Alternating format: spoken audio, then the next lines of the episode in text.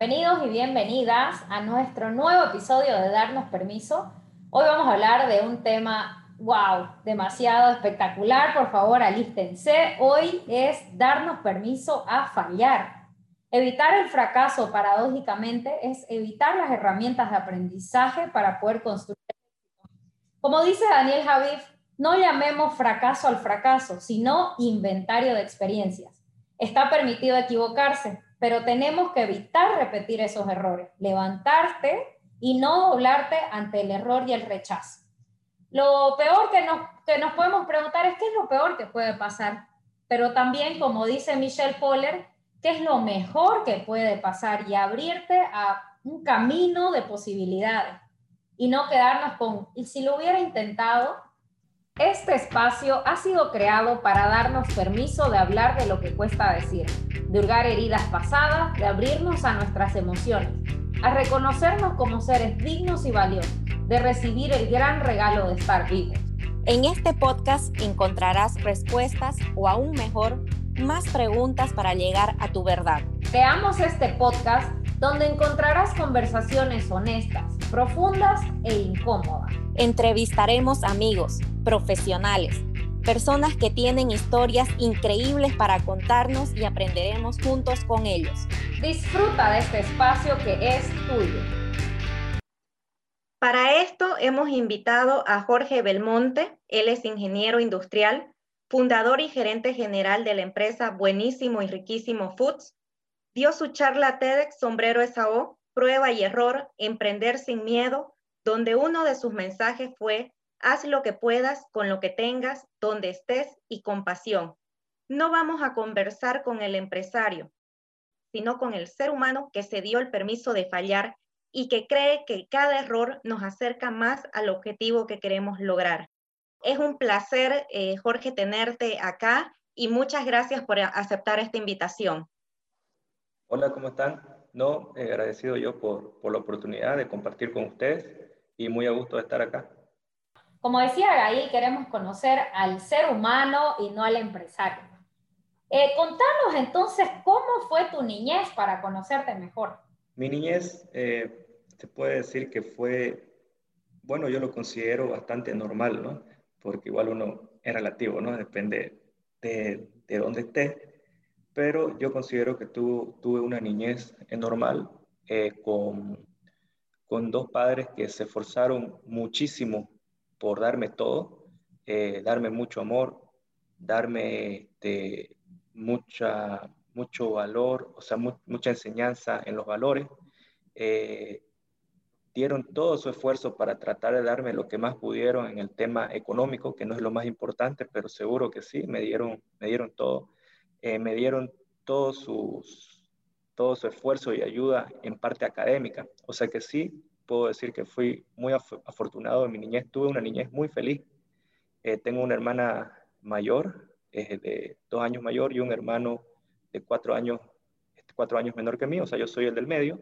Y dentro de lo normal, fuimos una familia normal, feliz, y una niñez sin complicaciones, eh, con mucho, eh, mis padres lo que me daban era mucho, primero mucho amor, y después mucha autoestima.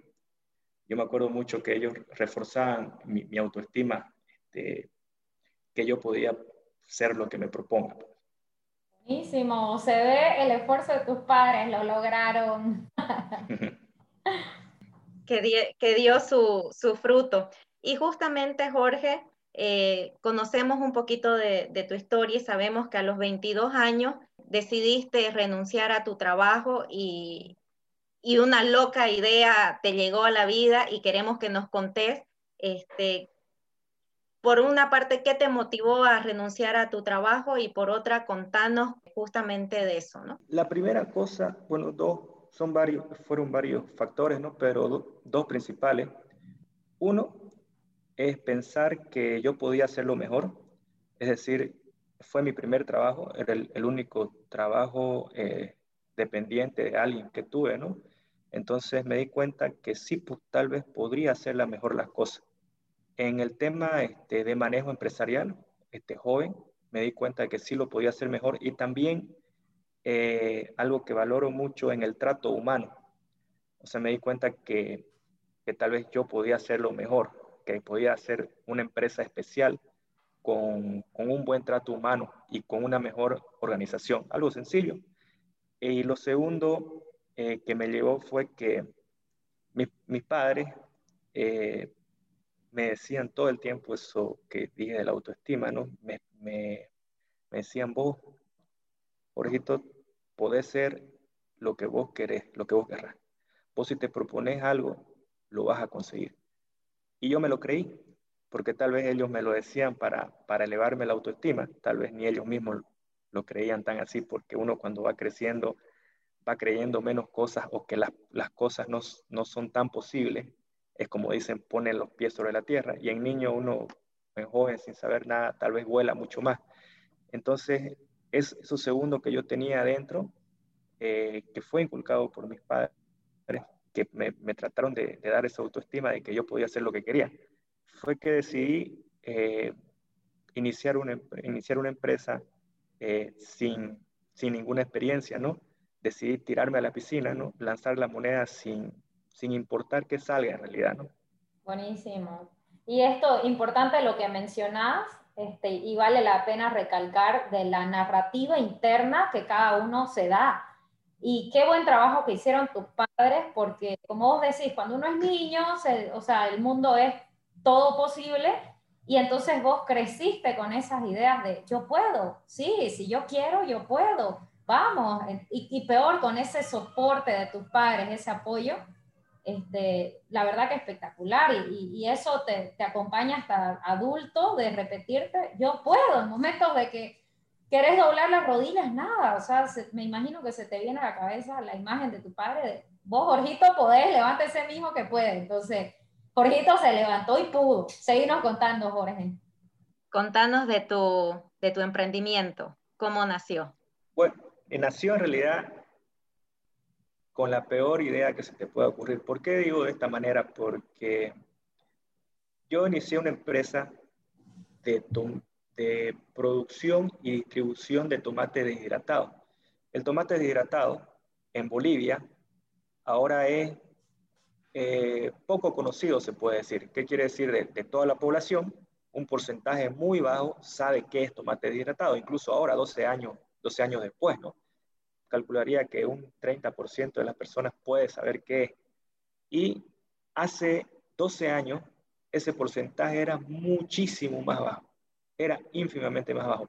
Entonces era una locura pensar colocar una empresa de un producto que no se, que no se vendía, era muy difícil que se venda porque no había un, no, no había un hábito de consumo. Y si hubiéramos hecho un estudio de mercado con profesionales, seguramente que me hubiera arrojado el resultado de que no coloque esa empresa, de que haga otra cosa, que, que sí se consuma.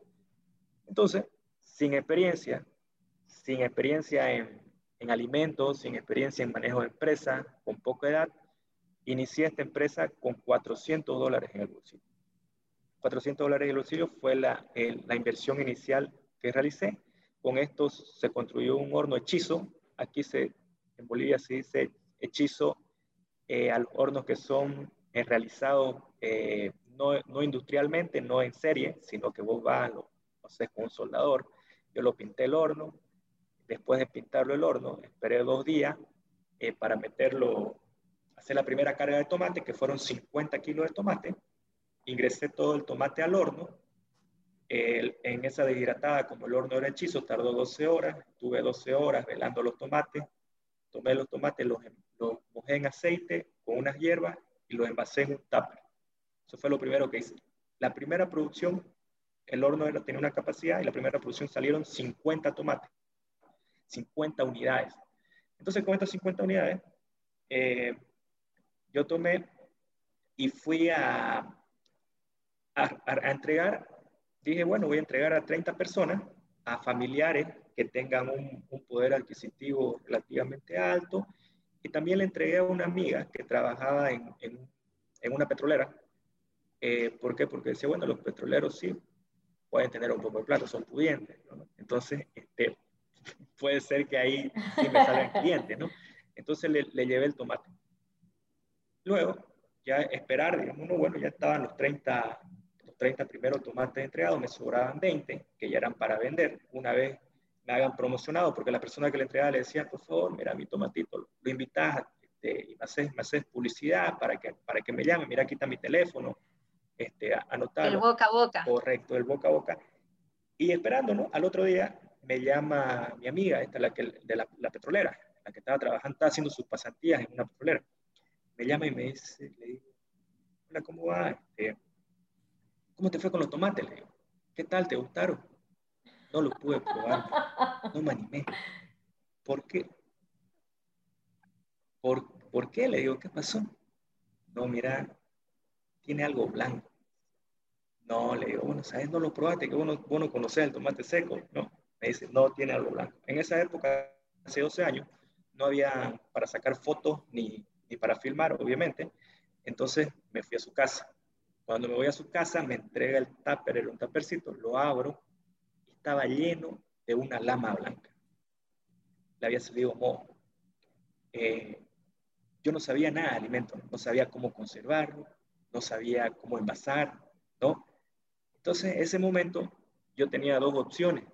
Tenía una opción de renunciar y otra, otra opción de continuar. Y elegí continuar. Elegí continuar. Eh, ¿Qué hice? Dije, bueno, ¿qué será que puedo hacer conservante? Digo, se me pone a la, me mete a la cabeza, uno piensa que eso conserva. Entonces me voy a, una, eh, a un lugar donde venden este, insumos químicos, aditivos, es aquí Farmacia Telchi, me voy a la farmacia, entro con mi tomate que está con la lama ahí, con el producto fregado, ¿no? Y con la bacteria. así es, con la bacteria. Le entrego a la persona que me está atendiendo, me tocó la suerte una persona que, que, que era muy atenta, porque me podía decir, no, no, esto no hacemos nosotros, ¿no? Me, y me dijo, no, si le echas conservante no, no se va a diluir, no hay como le coloques, no hay cómo. Pero ¿por qué no le pones aceite? Me dijo, hasta que los tomatitos se queden todos abajo. ¿Qué solución más simple, no? Hasta mi abuelita lo hubiera sabido. El aceite y el vinagre son conservantes naturales. Entonces fui, coloqué aceite, el tomatito abajo, tapado. Me duraban 30 días en heladera. Chocho. Para mí era más que suficiente para empezar a, a, a repartir. Entonces, ya tenía un día de producción. Yo, yo empecé puerta a puerta, familia a familia, tocando, yendo de lugar a lugar, vendiendo. Y, y bueno, este, las personas pues no comen tomate seco todos los días, ¿no? Entonces el público ya se va achicando, ¿no? Ya no, no compran todo el tiempo y logré tener, logré a producir 50 tomatitos, o sea, una, una producción eh, por semana. Eso logré tener, o sea, yo una, una, una, vez, un, una vez a la semana producía y los otros tenía que ir a vender. Una producía y tenía que vender. Bueno, pero tenía que buscar producir todos los días. Y dije, me dije, por lo menos tengo que producir de lunes a viernes. Tengo que. Entonces, ¿qué dije? Me voy, voy a buscar entrar a un supermercado. Y busqué entrar a un supermercado. Primero dije al más pequeño que hay acá. Es un, era una sucursal, era un, una cadena que tenía tres sucursales, ¿no? Y digo, bueno, este, voy a empezar con este supermercado. Me voy con, con mi tomatito, con aceite, todo bien, ya sabía que duraba 30 días. Le presento al, al supermercado de pequeño y me dice la persona, casualidad o suerte, o lo que sea, me dice, justamente yo tuve el anterior mes en Argentina, me mandaron para ver productos nuevos, para ver, para conocer, para capacitándola a la persona que recibe productos, y vi muchos tomates secos en Argentina y vi que se venden. Aquí en nuestra, en nuestra sala no Buenísimo. tenemos ni uno, te lo recibo. Así directo. Ni, no, Qué belleza. no tuve ni que venderlo. Y tomé, bueno, me dice, te voy a hacer un pedido, tráeme 12 unidades a cada sucursal. Eran 36, porque eran tres sucursales. Entonces me voy, lo produzco, lo meto una hornada, yo sacaba 50 por día, de los 50 36 a llevar al súper, llevarlos, acomodarlos. Eh, no sabían dónde colocarlo porque no, no, no, conocían el tomate seco, entonces me dieron un lugar por las lechugas, ¿no? Le, eh, lechuga de tomate. Lo asociaron con, es, con, con verdura. verdura. Más o menos.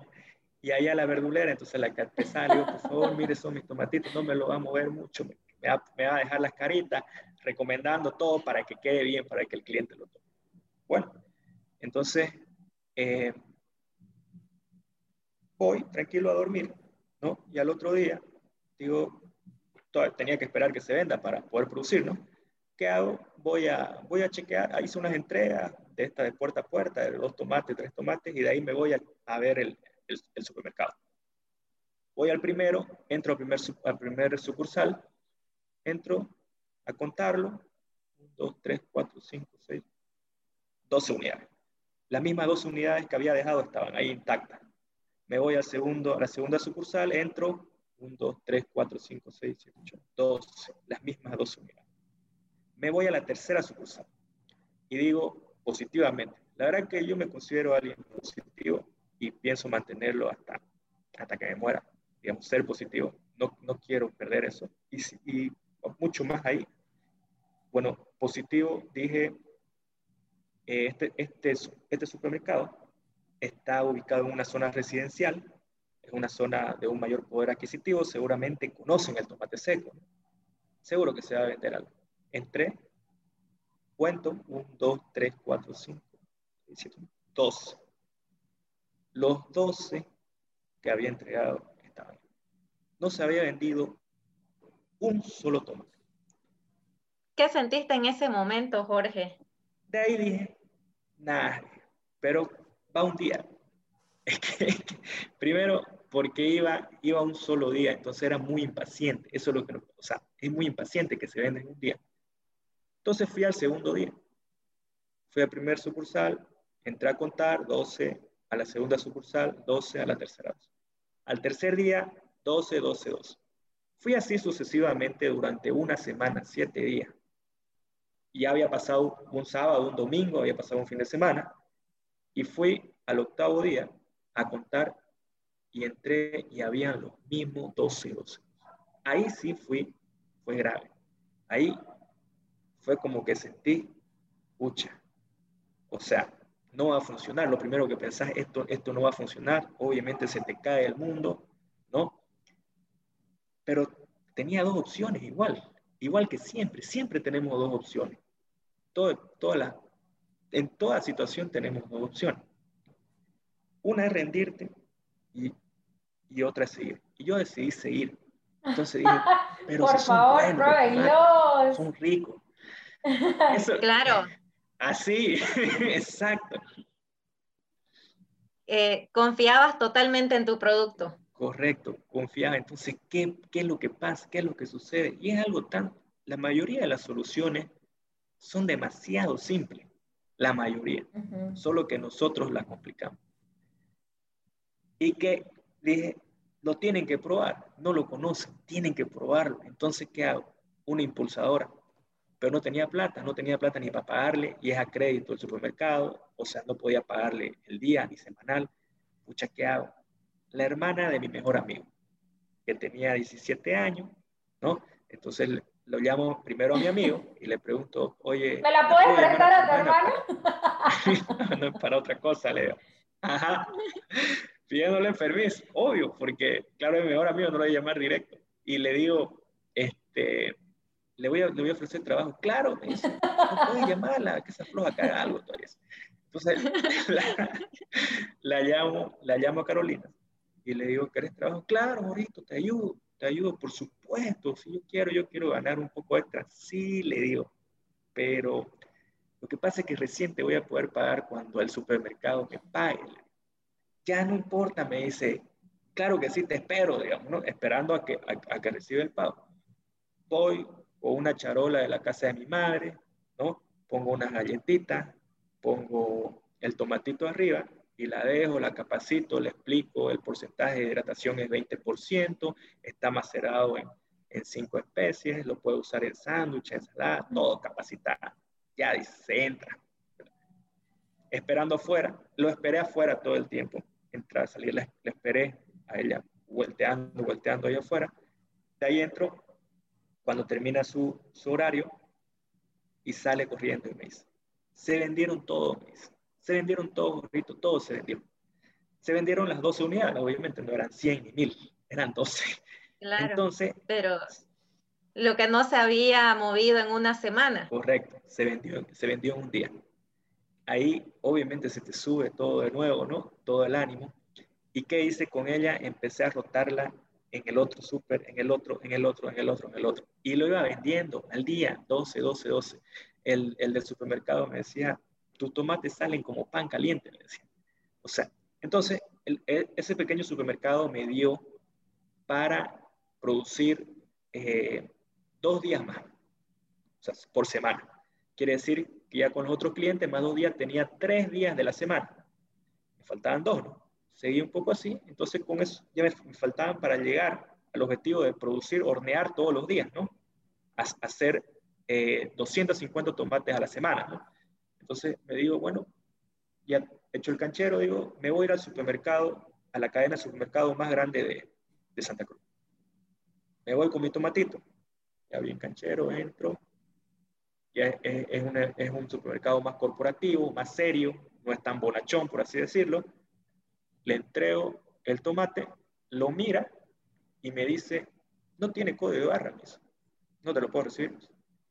Algo tan simple que ahorita si alguien lo dice, escucha, es obvio, vos tenés que crear un producto con código de barra, pero no es obvio hasta que te lo dicen o hasta que lo aprendes. Entonces voy, le tengo que pegar porque no tenía el dinero para, para hacer otra etiqueta nueva, le tengo que hacer una etiqueta chiquitita, se la pego atrás, el código de barra. Eh, voy con el código de barra, de nuevo, se lo entrego al, al, al encargado de, de, aceptar productos del súper, lo mira y lo abre el tupper. El, el, producto no tenía, no tenía ningún precinto, no tenía nada. Entonces me dice, pero esto se abre, me dice. La gente lo abre y no te lo puedo recibir.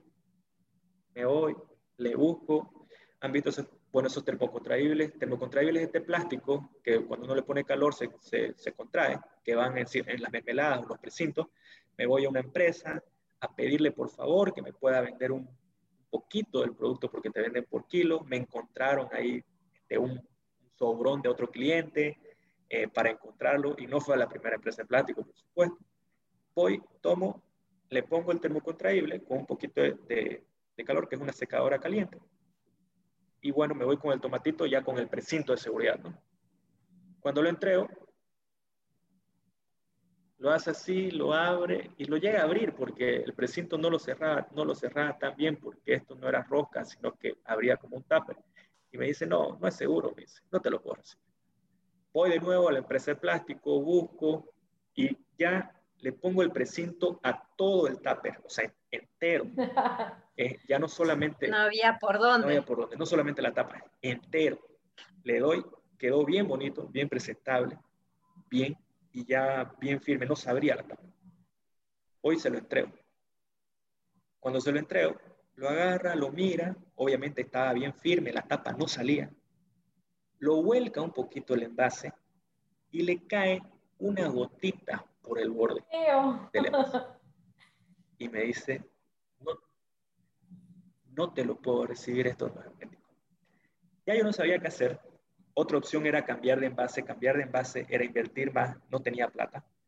Y no había quien, quien invierta, digamos. En mi caso de mí, en alguien que está empezando, muy pequeño. Entonces, este, le, estaba ahí un día bien frustrado, ya, digamos, no sabía qué hacer, no se me ocurrían más ideas. Eh, con, con, mi primo. Ahí aprendí a escuchar también, ¿no? Bueno, varias cosas aprendí. Eh, mi primo, que no sabía nada de nada, igual que yo, no sabía nada, me dice, le, le digo, pucha, oye, no puedo meterlo al, al, supermercado. Este, ¿por, este, ¿Por qué? Me dice, porque me dice que derrama. ¿Y por qué no lo metes? Me dice, en una bolsita de estas de, de, de vacío. Pones los tomates y ahí lo sellas al vacío y lo pones dentro del tapo. No, pero si esas máquinas deben ser carísimas. No, hay unas baratas chinas que puedes conseguir, o también estas Oster que son baratas, caseras, ¿no? Eh, bueno, voy, la compro, lo envaso. La verdad que agarré en, la bolsita, lo metí los tomates, el aceite, las hierbas, lo envasé y eso fue dentro del tupper y después el tupper con el, con el termocontraíble. Tuviste que hacer otra manual para cómo abrir los tomates. Sí, más o menos, porque tenía que abrir Y me voy, me voy con el producto a presentárselo, lo mira, lo abre, lo saca el termocontrol, porque vio que adentro ya era, era diferente, ¿no? Trató de, de que gotee, ¿no?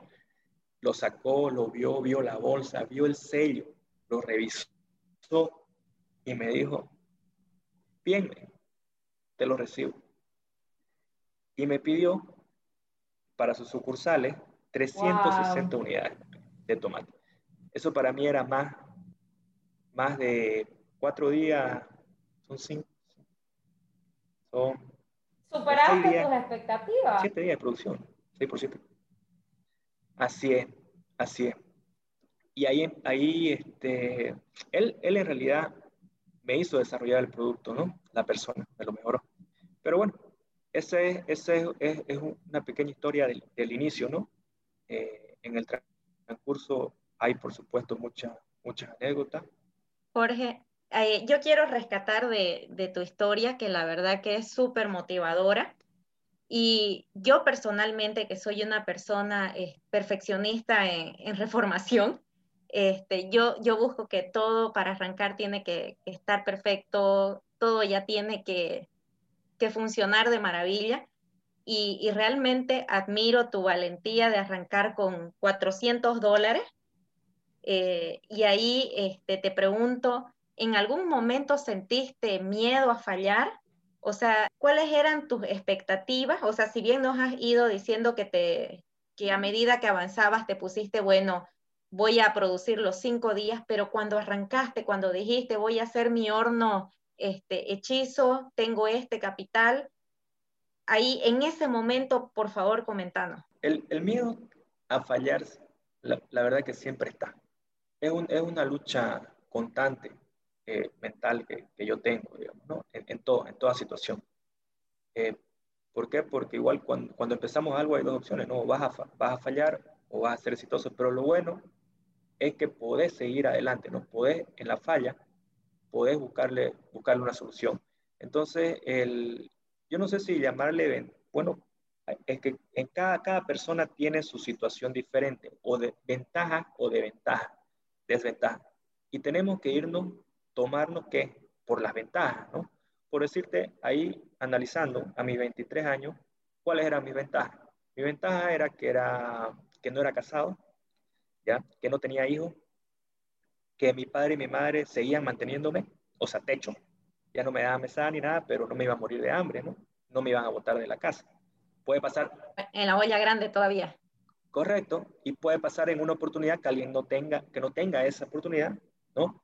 ¿Cuáles eran mis desventajas? Mis desventajas eran cero experiencia, ¿no? Cero conocimiento. Eh, entonces tenemos que tomarnos la, la ventaja, la ventaja que, que tenemos. Si nos si analizamos el caso, en mi caso, eh, mis ventajas eran esas, ¿no?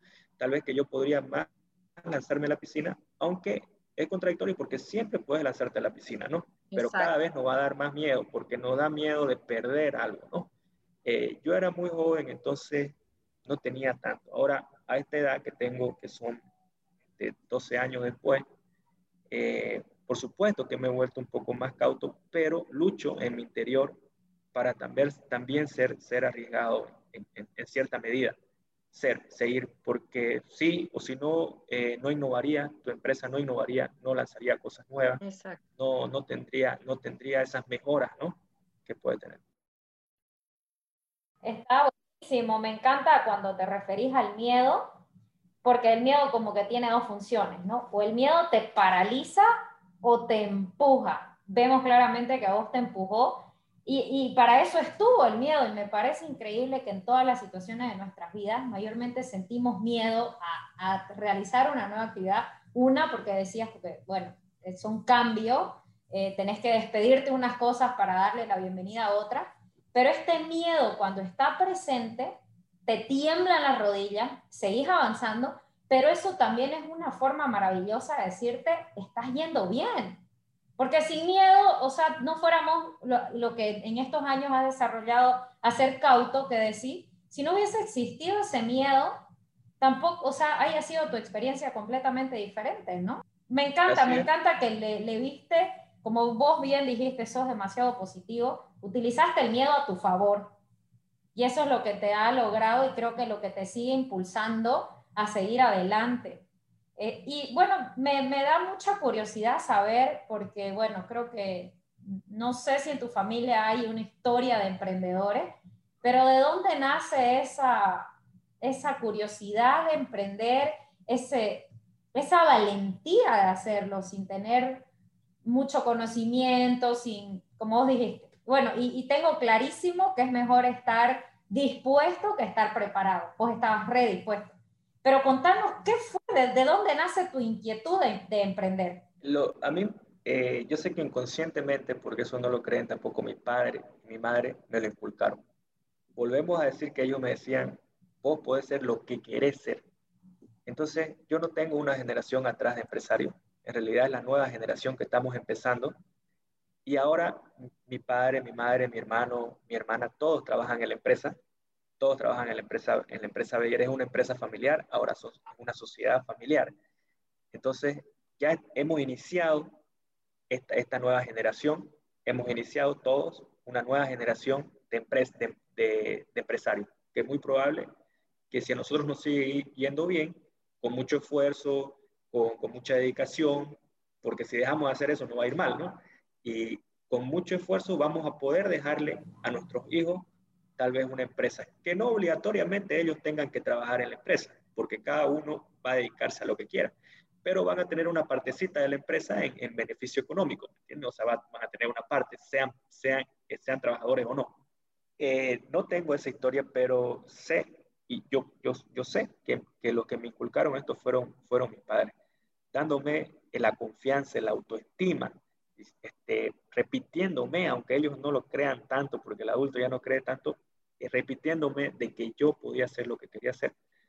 Y, bueno, y ahora estamos muy contentos, todos trabajamos en familia, eh, la verdad que sabemos mantener nuestra formalidad dentro de la empresa también, porque el, tema familiar para manejarlo se puede volver complicado si no lo hace. Y, gracias a eso es que la empresa está creciendo mucho más y está avanzando, está yendo para adelante. Jorge, Sabes que me encantó cuando dijiste, este, a veces las soluciones son simples y cuando dijiste también que te abriste a escuchar al primo, también a esta persona que te iba observando tu trabajo. Entonces, mira qué, interesante porque dentro de, de, lo que puedo percibir que, de lo que nos contás, es que no te aferraste a controlar el resultado y te abriste a, las opciones. Entonces, este, la verdad que eso destaco muchísimo y, para aprender de que muchas veces para nosotros son esos cinco días de producción y como sea. Y si no logro esos cinco días, ahí es cuando me frustro y no veo salida. Y contanos también un poco sobre ese tu diálogo interno. Sí. ¿Qué te decís en esos momentos en que sentís que estás fracasando, en que se te cierran las puertas? Sí, eso pasa muchas veces y lo que, lo que yo me digo, lo, lo que vos mismo decís, bueno, este, hay que tener mucha paciencia, saber esperar los tiempos a lo que va a llegar la cosa, que como decís, nada, nada es perfecto, y saber que estás avanzando, aunque sea un granito de arena a la vez, pero que estás avanzando. Y muchas veces llegas decepcionado a la casa, que no sabes qué hacer lo que sí, lo que yo hago, llego allá a mi casa y de verdad no lo digo porque es un cliché, como que me desconecto. Ya cuando dejo de trabajar, ya no puedo resolverlo en ese momento los problemas que, que, que, hay, que hubieran en la empresa. Entonces, no puedo estar con unos amigos y estar pensando en eso. No, ya estoy desconectado porque ese rato no puedo avanzar. Estoy con mi familia, no puedo estar pensando, porque no puedes avanzar. Entonces, tenés que tener un momento de felicidad. Tenés que tener, o sea, tengo me digo, paciencia, vamos a ir avanzando. En este proyecto que tenemos, en este nuevo, se van a ir encontrando las soluciones a, a cada problema que hay. Por ejemplo, nos planteamos un desarrollo de un producto nuevo, no sale a la primera, ahora nosotros demoramos 18 meses en un desarrollo de producto. En esos 18 meses mm, falla muchísimas veces, por supuesto, el producto, entonces es con paciencia. animando a, mi personal de desarrollo. Busquemos de otra manera, busquemos otra forma. Incluso eh, he aprendido mucho a escuchar. La empresa me ha ayudado mucho a, escuchar a las otras personas. No es que yo que, tenga la razón el jefe o el dueño. Y muchas veces hacemos decisiones, aunque yo esté en contra, digamos, del, de, o que yo piense que no va a resultar así, hacemos lo que dice este, otra persona que, que, por decirte sea de una categoría más baja, por decirlo así, para intentar incluso su idea, para que falle, porque el aprendizaje del, del error también lo tiene que tener todo, toda la empresa, ¿no? Todo, todo el personal. ¿Cuál es, cuál es el, lo que se tendría que conseguir? Es llegar a transmitir a, a, a todas las personas, ¿no? A todas las personas de la empresa. ¿Cuál es el reto? No? El reto es transmitirlo. Y siempre hay una lucha interna. Eh, al comienzo había mucho más. La verdad que ahora nuestra empresa está o sea, económicamente, rentablemente, con el flujo económico, está, está bien, está muy bien. Eh, hay problemas como viene la pandemia, como todo eso, ahí es positivismo puro, positivismo, porque si no, este, va a caer, la empresa puede caer, ¿no? Eh, pero al comienzo, todos los días, yo te puedo decir un momento que había en, eso, en esas historias que te estoy contando, durante por lo menos tres años o más, todos los días tenía las ganas de renunciar. Todos los días. No, no, no es por mentirle. Es como que vas manejando en el auto, por suerte tenía auto, digamos. Eh, si no en el micro, haya sido peor. Por supuesto. el, el autobús. Así es, entonces yendo a mi casa, a la casa de mis padres, pensando, ¿está bien lo que estoy haciendo o tengo que emplearme? está bien lo que estoy haciendo y ya llego a mi casa a dormir tranquilo. Pero eso todos los días, mirando al cielo. es, verdad, no, no, le, no le estoy diciendo por decirlo, o sea, es una, es una lucha interna para, para seguir. Y te levantas al otro día a buscarle una solución al tema, a buscarle una solución de cómo hacer, en este caso, hacer rentable, hacer rentable la empresa. Wow, eh, Jorge, la verdad que estoy impresionada con toda tu lista de... Me tomé el trabajo y te he estado escuchando muy atentamente y quiero compartir con todos y para que también escuches y se, sepas el tipazo que sos. Mira todos, todos estos atributos que tenés. Positivismo, número uno, y creo que has sido un buen líder para tu empresa de contagiar ese entusiasmo, ese dale, se puede, está bien, hoy no funcionó, pero buscar alternativas. Ahí está tu adaptabilidad y flexibilidad y que has sabido transmitir a tu gente. Tu confianza, es, está increíble esa, ese de creer en vos mismo, gracias a tus padres que ellos iniciaron desde pequeño y tu cerebro se la creyó y no hubo tomate que diga lo contrario. tu perseverancia, eso, venir 12 años trabajando, esto no fue de la noche a la mañana. Tu paciencia, como vos decís, granito a granito. O sea, una casa se construye ladrillo a ladrillo y esa paciencia que, que aprendiste a desarrollar, porque nadie, o sea, la verdad que el ser humano quiere las cosas rápido y, y esa paciencia que desarrollaste está muy, muy a tu favor para, para, tu, para tu éxito.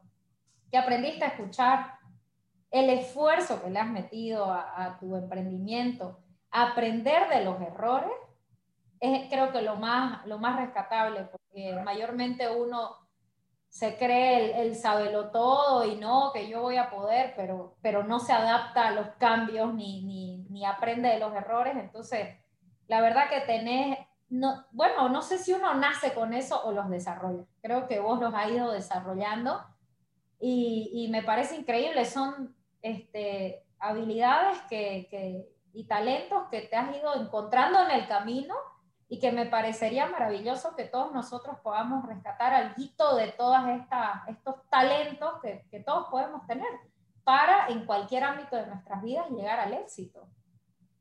Y yo a tu lista, Estela, le agregaría el soñar que el sueño, o sea, cuando vos soñás, podés soñar a lo grande, el cielo es el límite y realmente soñás a lo grande y trabajás con dedicación, con esfuerzo todos los días para llegar este, a donde vos querrás, ¿no? O sea, no, nadie te va a decir, nadie te va a limitar, vos no podés, eh, vos decidís a quién escuchás y a quién no. Y yo creo que ahí Jorge, por lo que nos ha contado, él decidió escuchar a quienes le aportaban ideas y seguramente los que te decían, este, estás loco, ya deja eso de los tomates y demás cosas, hacías oído sordo.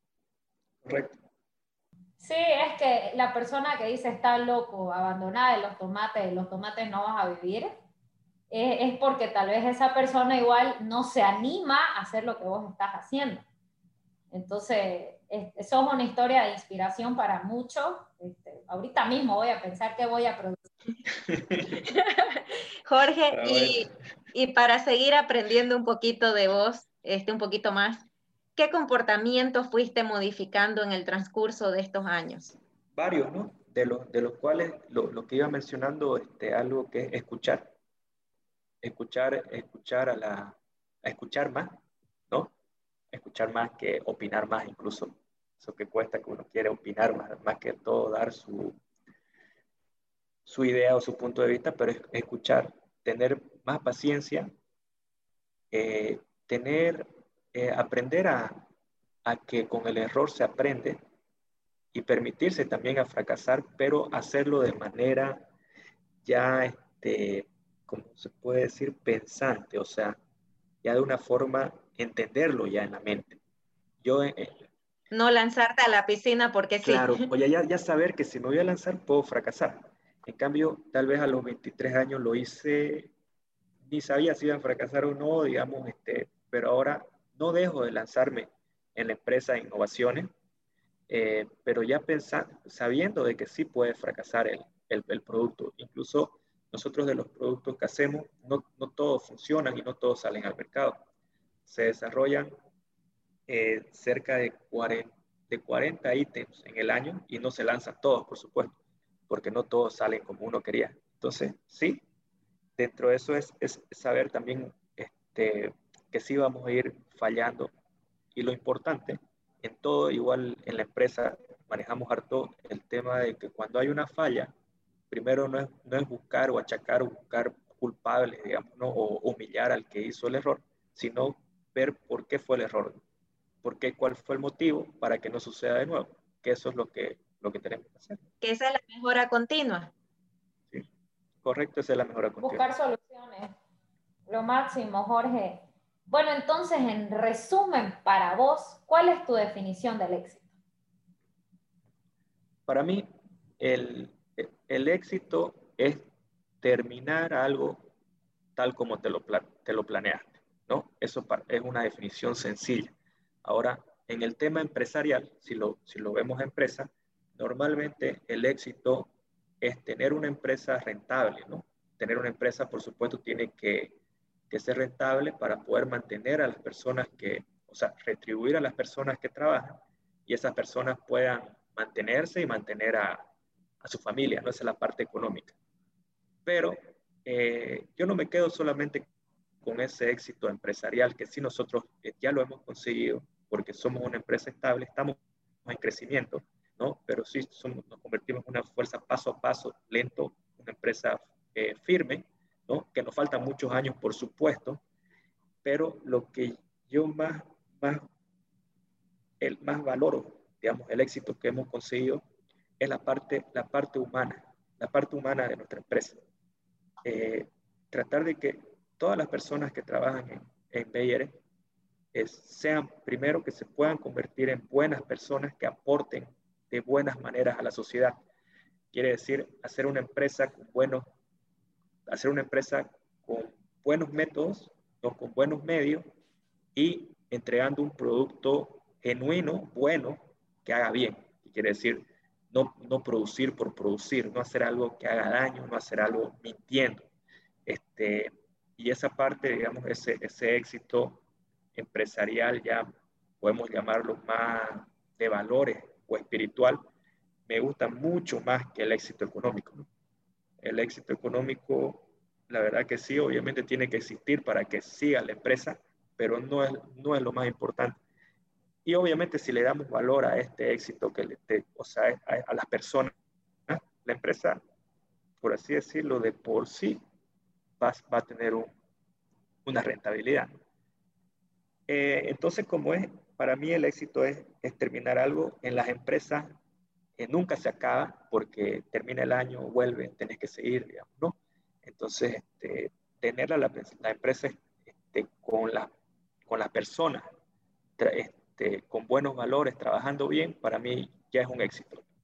Me, considero que sí, somos una empresa este, exitosa.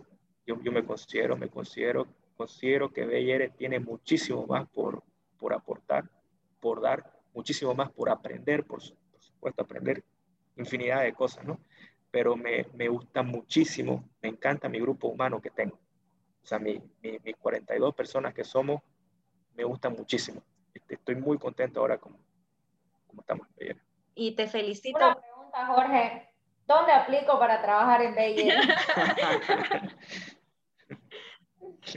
Jorge, te felicito porque justamente he visto que estos días lanzaste tus videos corporativos y se ve el, compromiso, la calidad humana, eh, cómo el personal está comprometido con BIR, ¿no? O sea, no, no es simplemente ir a, a cumplir su jornada y, y, es el resultado, ¿no? Y a, y a pesar de haber este, eh, pasado estos, estos meses, no, no semanas, meses de, de cuarentena estricta primero y, y demás, eh, bueno, ahí se... Ahí en momentos difíciles es donde se, se ve y se valora esa calidad humana. Así es. Sí, Jorge. Este, agradezco demasiado que compartas con nuestra audiencia tu historia. Eh, me, llevo mucho, mucho de tu historia, de, de, tu compromiso con tu sueño, con tu positivismo y todos esos valores positivos que, que agregan para, tu éxito personal, familiar y, de empresa. Ahora, para que nos podamos despedir de, de la audiencia, quisiera que nos dejes eh, alguna pregunta que nos anime a transitar eh, el miedo a fallar. ¿Qué, ¿Qué nos pudieras decir para que nos animemos si estamos con el sueño que solo existe en mi cabeza para que exista en el mundo real?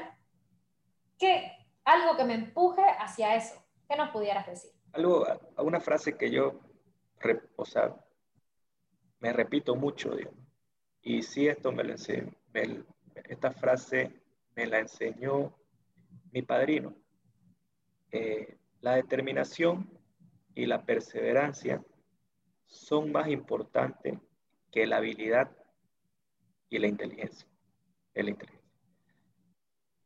Entonces, eh, ¿estás dispuesto, estás dispuesto vos a tener la determinación suficiente y la perseverancia suficiente para seguir tu sueño o para completar la, la acción que estás haciendo.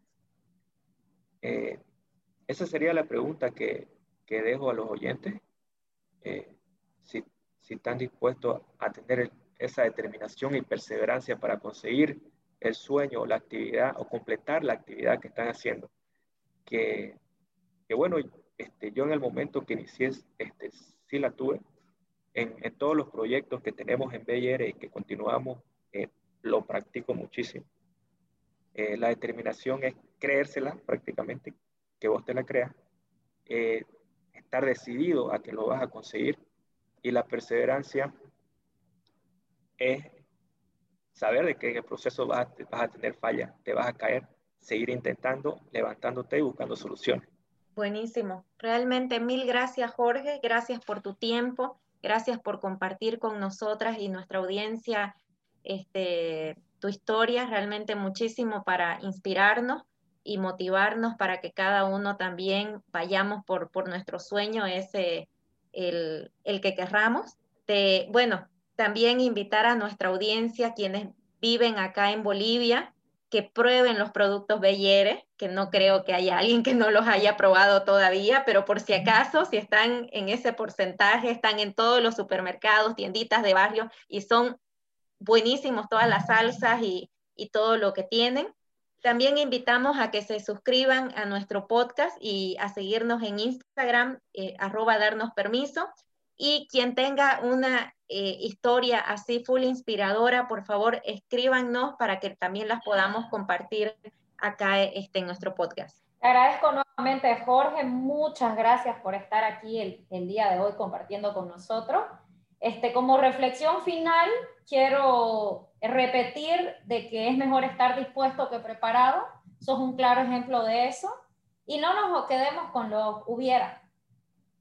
¿Qué hubiera pasado si lo intentaba? ¿Qué hubiera pasado si, si le charlaba? ¿Qué hubiera pasado si aplicaba el trabajo? Si los hubiera, nos podemos quedar todo el día aquí hablando de los hubiera. Y este, que está permitido fallar. Démonos el permiso de fallar pero lo que no está permitido es dejar de hacerlo por miedo. Que el miedo no nos detenga, hagamos como Jorge, el miedo fue su impulsor. Gracias, Jorge. No, gracias, Estela, gracias a vos, Gail.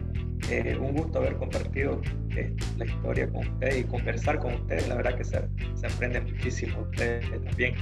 Y gracias por, a ustedes. Gracias y nos estamos eh, conectando en el siguiente episodio. Chao, chao. Gracias, chao.